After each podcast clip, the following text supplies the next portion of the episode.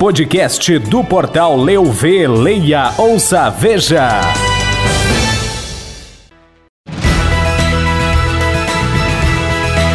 Você vai saber no podcast do Portal Leuv desta quinta-feira. Vereadores caxienses aprovam um novo subsídio de 3,3 milhões para a Visate. Idealizador do Prêmio Salão Design, Guilherme Fontanari é homenageado em Bento Gonçalves. Reunião entre igreja e forças de segurança planeja um retorno dos fiéis ao Santuário de Caravaggio.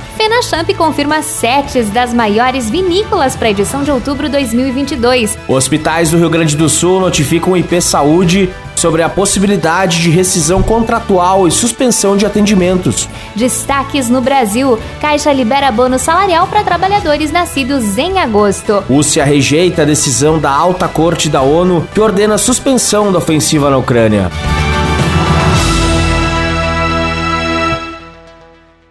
Podcast do portal Leuv, leia, ouça, veja. Olá, podcast do portal Leuv está no ar. Hoje é quinta-feira, dia 17 de março de 2022. Eu sou o Diogo Filipon. E eu sou Lilian Donadelli. E resumiremos em menos de 10 minutos os principais acontecimentos da Serra Gaúcha, do Rio Grande do Sul, do Brasil e do mundo. Foi aprovado na manhã desta quinta-feira, por maioria de votos dos vereadores caxienses, o projeto de lei que prevê repasse de 3,3 milhões para o transporte coletivo em Caxias do Sul. O repasse vai permitir que os valores em algumas modalidades de transportes sejam reduzidos aos patamares estabelecidos antes de decreto que reajustou a tarifa para R$ 5,50 no dia 28 de fevereiro. Considerado o Grande Prêmio Brasileiro de Design de Mobiliário, o Salão Design realizou na quarta-feira a cerimônia de premiação dos inscritos na edição de 2022. O evento, realizado durante a Feira Move Sul em Bento Gonçalves,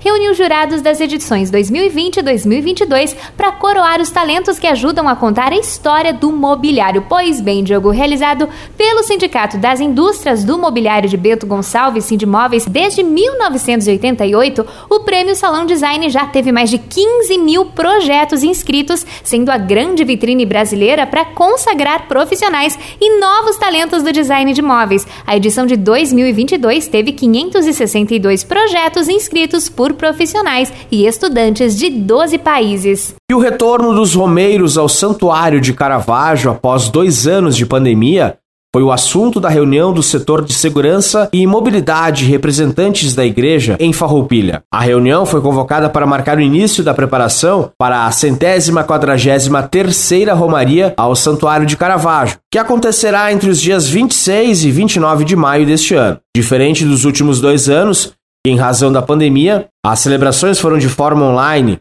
Em 2022, os fiéis devem retornar ao santuário. Vamos falar de FenaChamp, bora brindar FenaChamp 2022, isso mesmo, a festa do espumante brasileiro já tem sete das grandes vinícolas da Serra Gaúcha confirmadas para o evento que será realizado em Garibaldi de 6 a 30 de outubro. Aurora, Chandon, Curmaier, Vinícola Garibaldi, Miolo, Peterlongo e Salton oficializaram presença.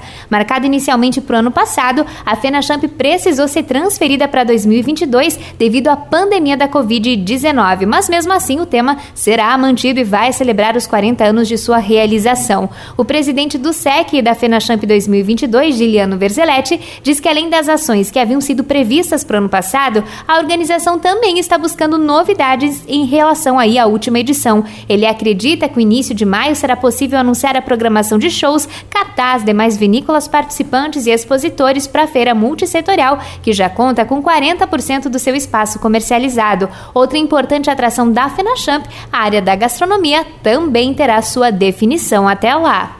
E na tarde da última terça-feira ocorreu uma reunião conjunta entre a Federação das Santas Casas e Hospitais Filantrópicos do Rio Grande do Sul, juntamente com 40 entidades que representam o maior número de atendimentos ao IP Saúde no estado. As entidades debateram o relacionamento com o IP Saúde, tendo em vista a imposição de mudanças, forma unilateral na remuneração dos prestadores, sem aviso prévio e que representam um impacto financeiro insustentável aos hospitais. E os trabalhadores da iniciativa privada nascidos em agosto recebem hoje o abono salarial ano base 2020. A Caixa Econômica Federal iniciou o pagamento em 8 de fevereiro e prosseguirá com a liberação até dia 31 de março, baseada no mês de nascimento do beneficiário. Também hoje, o Banco do Brasil libera o abono salarial para os trabalhadores do setor público com inscrição de final 7. O pagamento para essa categoria começa a ser feito em 15 de fevereiro e segue até dia 24 de março com base no dígito final final da inscrição do servidor. E o Kremlin rejeitou nesta quinta-feira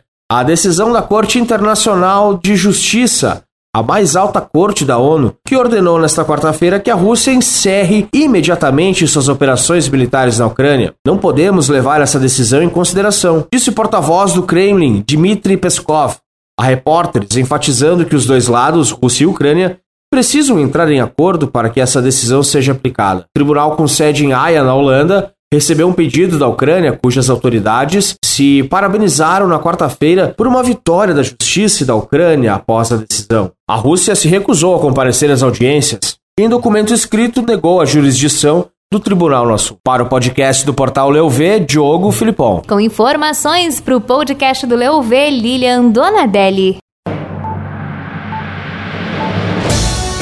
Podcast do portal Leu Vê, Leia, Ouça, Veja.